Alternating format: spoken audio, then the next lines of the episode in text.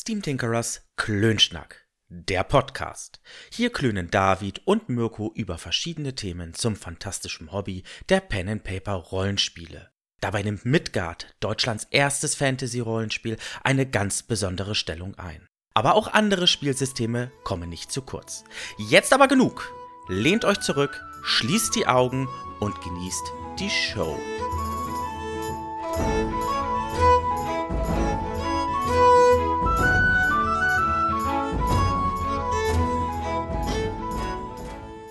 Liebe Zuhörende, ich heiße euch herzlich willkommen zu einer neuen flotten Episode.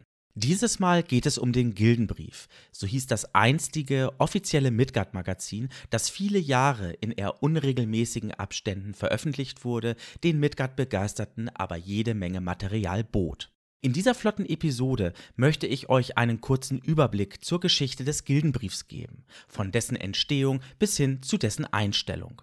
Nun denn, dann soll es auch schon losgehen.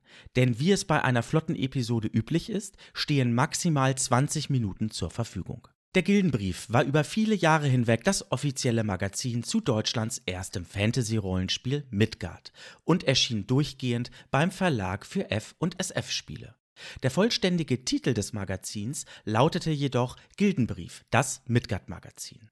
Die erste Ausgabe erschien 1985. Hierbei sei mir eine kleine Anmerkung am Rande erlaubt. Die genannte Ausgabe haben wir im Podcast bereits besprochen und ihr findet den Link dazu in den Show Notes.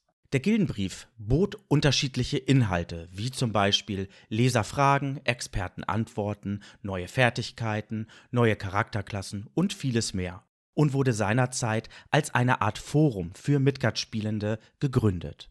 In den Jahren, in denen der Gildenbrief erschien, veränderte sich dessen Aufmachung zwischenzeitlich immer wieder und nahm an Seitenumfang merklich zu. Ab Ausgabe 16-17 zierte fortan ein Cover, auch wenn dieses in Anführungsstrichen nur in Schwarz-Weiß war, den Gildenbrief. Dieses änderte sich allerdings mit Ausgabe 34. Warum? Denn ab da hatte jede Ausgabe ein Farbcover. Mit Ausgabe 43 änderte sich die farbliche Covergestaltung ein wenig, die bis zur letzten Ausgabe Nummer 63 beibehalten wurde. Dabei erschienen die Ausgaben in unregelmäßigen Abständen. Midgard-Spielende konnten ihre Artikel beim Gildenbrief einreichen und es bestand somit die Möglichkeit, dass diese auch veröffentlicht wurden. Da fällt mir im Übrigen ein, dass auch ich einen Artikel einreichte und dieser seinen Weg in eine Ausgabe des Gildenbriefs fand. Das war das Gasthaus zur letzten Laterne und erschien in Ausgabe 57 im Jahre 2009. Lang ist das her und ehrlich gesagt, ich hatte den Artikel gar nicht mehr auf dem Zettel.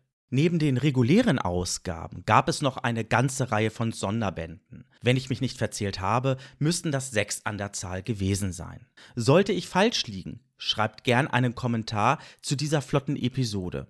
Die Titel der Sonderbände lauteten Die Träume der Kinder, Hexenzauber und Druidenkraft, Barbarenwut und Ritterehre, Wieland-Quellenbuch, Gildenbrief Sammelband 1.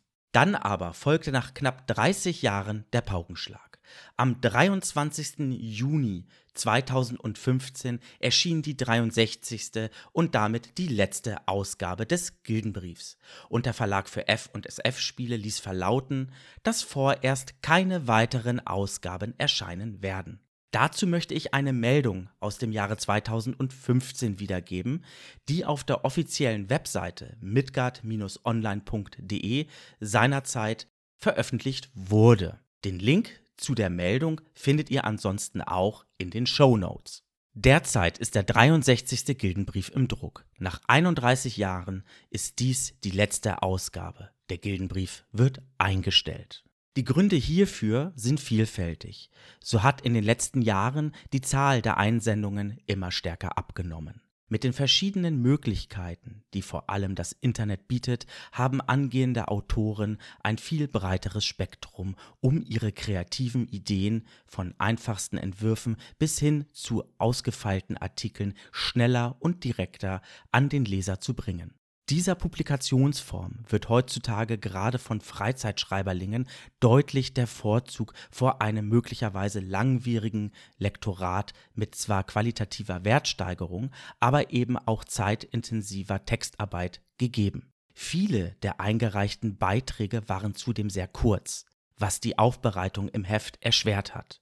Außerdem gab es immer weniger erfahrene Personen, die sich für eine wenig kreative, rein redaktionelle Arbeit zur Verfügung stellen wollen, sodass diese Tätigkeit zuletzt allein bei Thomas und Vanessa lag. Wir haben lange und ausgiebig über die Einstellung des Magazins diskutiert, denn in all den Jahren ist der Gildenbrief uns allen ans Herz gewachsen. Auch über eine rein digitale Darbietung des Materials haben wir beraten. Dies hätte den Vorteil eines häufigeren Erscheinens bei etwas geringerem Umfang gehabt, doch das Materialproblem wäre damit nicht gelöst worden. Wir schließen nicht aus, dass es irgendwann einmal einen Gildenbrief-Sonderband geben wird, sei es als Print oder als PDF.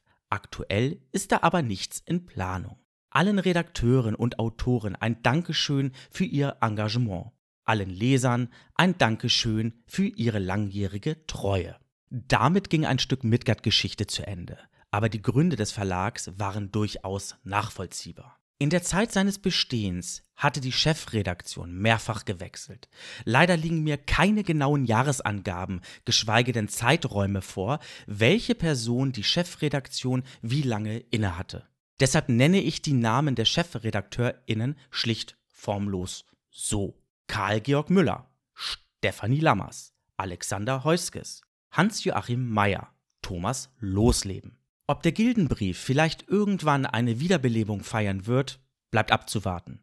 Ich würde mich, wie vermutlich viele von euch ebenfalls, sehr darüber freuen. Kann aber absolut verstehen, wenn dies nicht der Fall sein wird. Damit, liebe Zuhörende, ist auch schon das Ende dieser flotten Episode erreicht. Es war mir, wie immer, ein Vergnügen, ein paar Worte zu einem Thema verlieren zu dürfen, die unser geliebtes Pen-and-Paper-Rollenspiel Midgard betrifft. Also dann, liebe Zuhörende, vielleicht kreuzen sich unsere Wege irgendwann einmal in Midgard. Tschüss!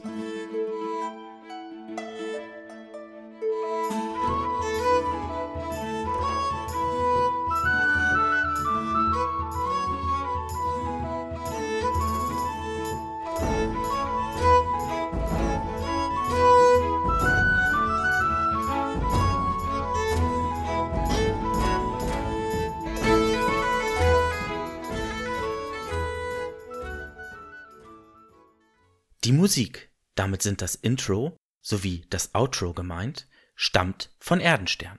Die Verwendung erfolgt mit freundlicher Genehmigung. Weitere Informationen zu Erdenstern findet ihr unter erdenstern.com.